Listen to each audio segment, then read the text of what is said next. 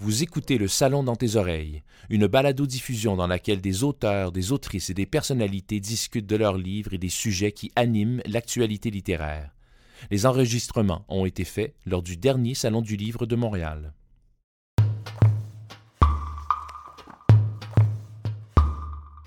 Dans le regard du personnel, si on voyait la crainte à notre passage, il y avait aussi le soulagement de savoir qu'enfin M. Caron du 512B toujours dans son lit, bien que décédé depuis trois jours, serait amené ailleurs.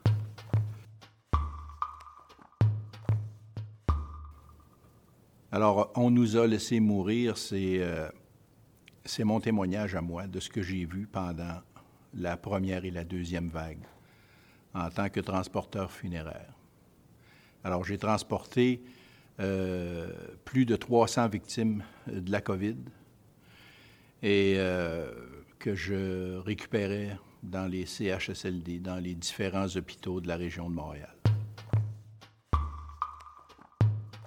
J'ai cru important que les gens sachent qu'est-ce qui s'était vraiment passé dans les hôpitaux et dans les CHSLD au moment de la première vague, la deuxième vague, parce qu'il y a eu des choses absolument épouvantables euh, j'ai vu des abandons euh, de personnel, des le personnel qui sortait euh, des établissements et qui abandonnait les, résidents à eux-mêmes. Nous, on arrivait, on arrivait là, et puis on allait récupérer tous ceux qui étaient décédés. Il m'est arrivé de vider un étage au complet, de la première à la dernière porte. Alors, à ce moment-là, j'avais un compte Twitter qui était assez, euh, assez populaire. Et puis j'ai commencé à donner les âges des victimes que je transportais euh, par jour. Et puis ça a commencé à être populaire à un point tel que j'avais des, euh, des conseillers du bureau du premier ministre, un en particulier, qui m'appelait puis qui m'a dit, écoute, il dit tu notre référence avancée. Il dit ce que tu nous dis, ce que tu dis sur Twitter, on peut le constater euh, trois ou quatre jours après. L'écriture a été, euh, ça a été pour moi une, euh, ça a été pour moi un docteur. Ça a été pour moi une thérapie.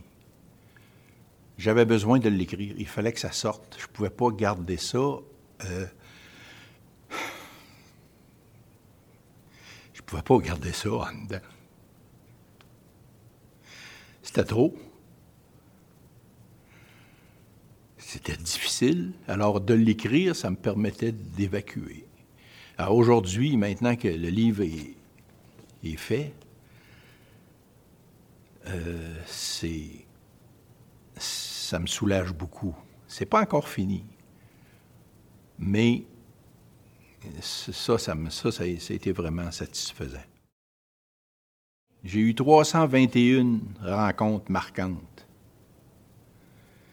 321 défunts qui m'ont dit faut que tu l'écrives. Ça a été ça, mes rencontres marquantes. Moi, là, chaque, chaque personne défunte que j'ai transportée, c'était pas un cadavre pour moi, c'était un être humain et j'inscrivais leur nom, leur prénom sur le linceul mortuaire que j'utilisais pour envelopper leur corps. Je ne marquais pas un numéro, ni un tag. Je marquais le prénom de la personne. Nous sommes descendus au sous-sol avec l'ascenseur qui s'arrêtait à tous les étages, mais les gens n'entraient pas. Pourtant, il y avait de la place. Mais personne n'osait partager l'ascenseur avec des pestiférés. Au sous-sol, nous sommes passés par la salle des déchets.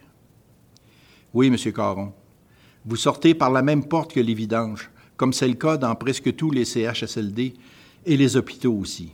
D'ailleurs, si vous étiez mort à l'hôpital, vous seriez sorti dans un sac de plastique, comme les poubelles, et par la même porte que celle-ci. C'est plus pratique et plus discret.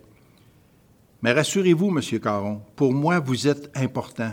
Vous êtes toujours un humain et je vais dignement m'occuper de vous jusqu'au bout.